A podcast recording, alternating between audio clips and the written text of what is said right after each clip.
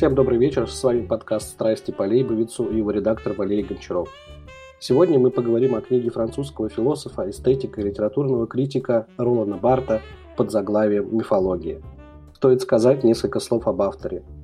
Ролан Барт родился в 1915 году, когда в Европе гремели сражения Первой мировой войны. В юности он показал себя многообещающим студентом, обучаясь в Сорбоне 1935 по 1939 год. Его академическая карьера была ограничена тяжелой болезнью, туберкулезом легких, почему Барту приходилось много времени проводить в санаториях. Болезнь помешала ему участвовать в войне. На протяжении 60-х годов Барт путешествует по Соединенным Штатам и Японии, где выступает с лекциями. В 1957 году выходит его книга «Мифологии», Фактически, это был сборник статей, опубликованных Бартом 1954 по 1956 год на страницах разных журналов. Обобщающая статья «Миф сегодня» написана непосредственно для сборника и фактически является послесловием. Статьи объединены единой темой – формирование современного мифа, который рассматривается как превращение истории в идеологию. По моему мнению, исследование Ролана Барта может быть полезно нам по нескольким причинам. Первое – это детальный разбор понятия «миф». Французский философ считал, что миф – это слово. Его цитата «Миф представляет собой коммуникативную систему, некоторое сообщение». Носителем мифического слова способно быть все. Не только письменная традиция, но и фотография, кино, спорт, спектакли и реклама. Приведу несколько интересных наблюдений Ролана Барта. Все персонажи в Юлии Цезаре Манкевича носят челку. У кого-то она кудрявая, у кого-то хохолком, у кого-то прилизанная, но у всех аккуратно причесанная. Что же связывает с этими непременными челками? Просто-напросто они обозначают римскость. Здесь полной очевидностью действует главный механизм фильма – механизм знаков. Еще один знак, действующий в Юлии Цезаре, продолжает Барт, все лица здесь непрерывно потеют – Потеть на языке знаков значит думать. Интересное наблюдение о рекламе моющих средств. На картинках порошка грязь изображается в виде тщедушного черненького человечка, который при одной лишь угрозе сурового суда стирального порошка со всех ног удирает от белоснежно чистого белья. Химические растворители как бы продолжают собой жест прачки, которая колотит белье.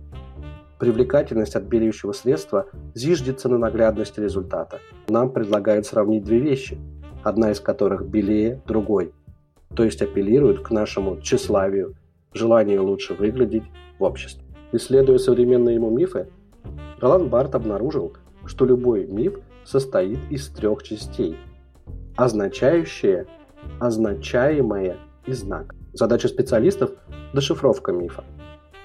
Приведем пример из книги «Мифологии». Я сижу в парикмахерской, и мне подают номер глянцевого журнала.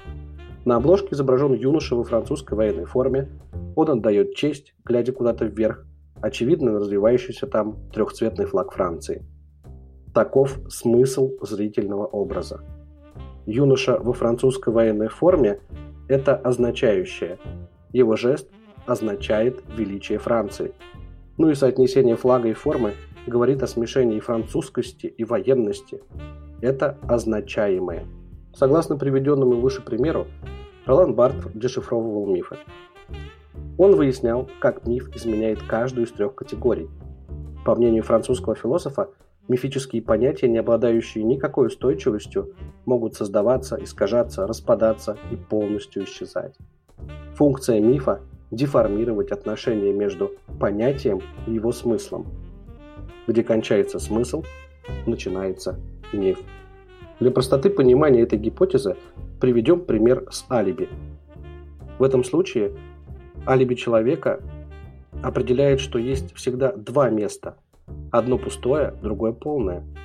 Где вы думаете, что я есть, меня нет. Где вы думаете, что меня нет, там есть я. Какие методы дешифровки мифов предложил Ролан Барт?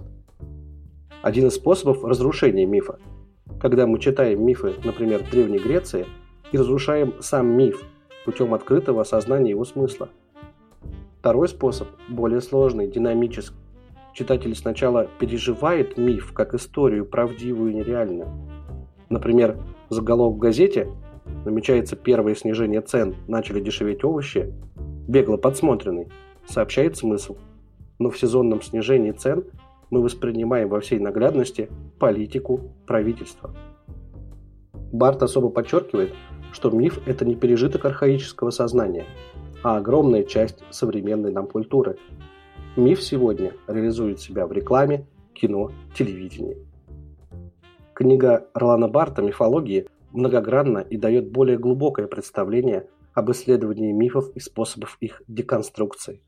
Второе издание этой работы французского философа вышло на русском языке в 2019 году и сразу обрело заслуженную популярность у работников сферы рекламы, связи с общественностью и у специалистов по работе с общественным мнением. Возвращаясь к жизненным вехам авторам мифологии, отметим, что жизнь философа оборвалась внезапно. Он стал жертвой дорожного происшествия и скончался 26 марта 1980 года в реанимационном отделении больницы Сальпетьер. Закончить сегодняшний выпуск мне хотелось бы бартовской цитатой.